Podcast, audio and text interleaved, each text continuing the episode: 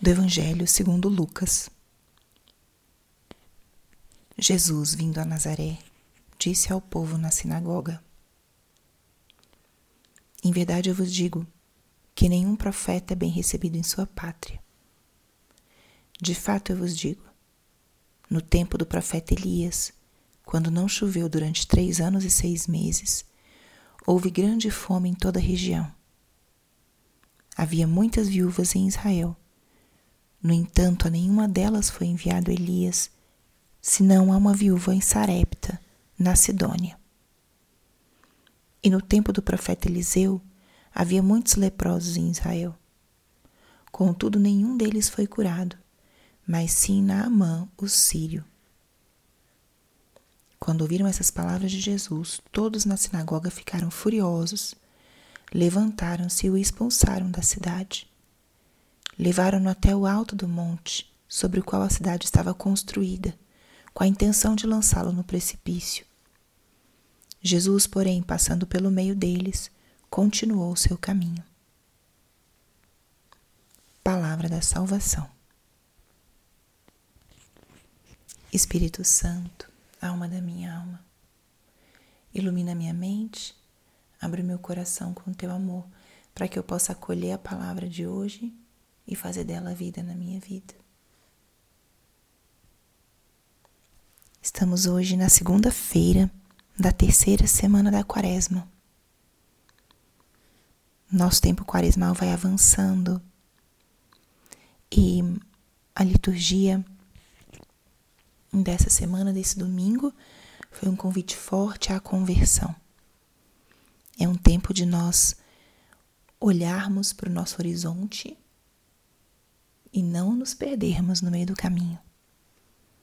Talvez possa existir um pequeno cansaço nesse itinerário quaresmal, ou talvez um desânimo por não termos conseguido cumprir bem os nossos propósitos. Mas o importante é que o chamado à conversão é constante e cada dia é uma oportunidade de recomeço. Hoje é uma oportunidade de recomeço.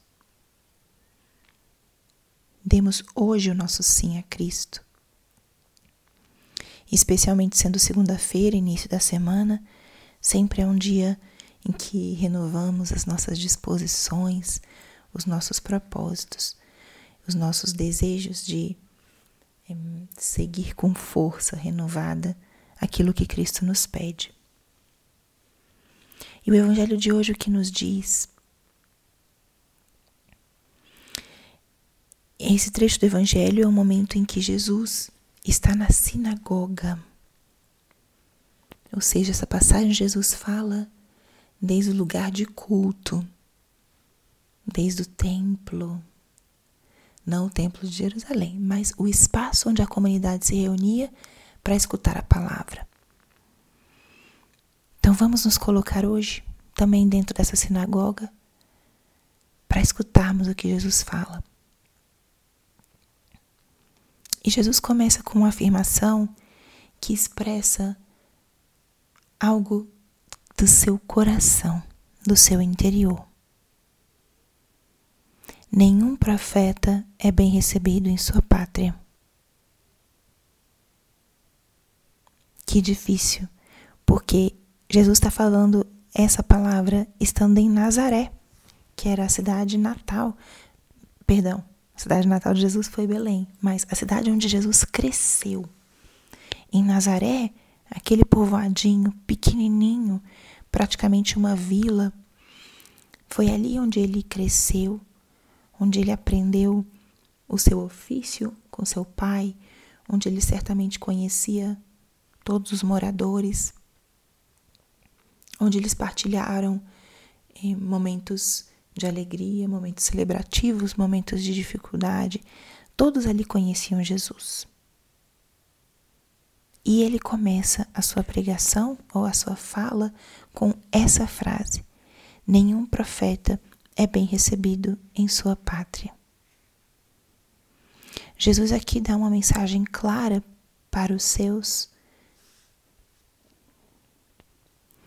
e vai colocando exemplos de outros profetas que não puderam realizar milagres com os seus mais próximos, mas os realizaram com estrangeiros. Então nós estamos na sinagoga escutando essas palavras de Jesus. Vamos observar como ele está ao pronunciar essas palavras. Como está o seu rosto? Ele estaria bravo? Ou estaria sereno?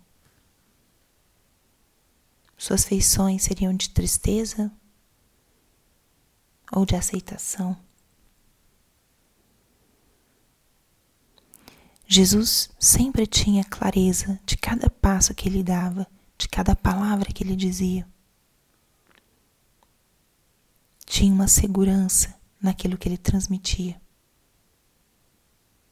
Não tinha medo dos outros, do que os outros iam dizer, se iam aceitar ou não a sua palavra. Sempre proclamava e pronunciava a verdade. Como estaria ele ao pronunciar essa frase? que envolve um, o desejo que ele tinha de salvar, de transformar, de curar, de libertar. E ao mesmo tempo, a limitação ou o vínculo que Deus sempre fez com a fé daqueles que recebem o dom de Deus, a graça de Deus. Qual é o limite para Deus na nossa vida? é o limite da nossa fé. Quanto mais acreditamos, mais espaço ele tem para agir em nós. Se duvidamos, racionalizamos, comparamos, Deus se limita. Ele fica limitado. E quanto mais nós acreditamos, nós os abandonamos, mais ele pode fazer. Jesus queria ensinar isso. Se esse povo de Nazaré tivesse acolhido com fé a Jesus como Cristo Salvador, quantos milagres ele poderia ter feito ali? Mas essa é a nossa natureza humana. Nós acreditamos pouco naqueles que estão mais perto de nós. Porque nós conhecemos geralmente as coisas boas, mas as coisas ruins, as coisas difíceis. Isso acontece dentro da nossa família, dentro da nossa casa. Como nós, às vezes, menosprezamos aqueles que estão mais perto de nós. De tal modo que essas pessoas que escutaram Jesus na sinagoga queriam expulsá-lo da cidade. Não acolheram essa palavra. Jesus, porém, continuou seu caminho. Então, essa reflexão de hoje, ao início dessa terceira semana da Quaresma, é um grande convite, primeiro, a acompanhar nosso Senhor. Ele quer salvar, ele quer libertar, ele quer que a sua mensagem chegue a muitos, mas tantos são os que não acolhem. Quando eu você acolhemos a palavra de Jesus, nós consolamos o seu coração. É como se ele encontrasse em nós essa acolhida e certamente isso faz o coração de Cristo feliz. Com a nossa vida, com a nossa busca por responder a Cristo, quanto nós podemos consolá-lo.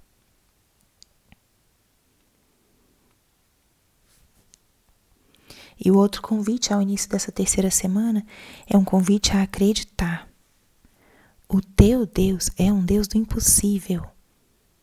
Jesus Cristo, Deus feito homem, por mais que fosse homem como nós, é o nosso Salvador. Renove a tua fé nesse Cristo Salvador e acolha as graças que Ele quer derramar sobre você sobre a tua vida. Então, vivamos nesse dia essa renovação da nossa fé e também essa acolhida da graça de Deus para que a nossa vida possa ser um grande consolo para Ele. Glória ao Pai, ao Filho e ao Espírito Santo, como era no princípio, agora e sempre. Amém.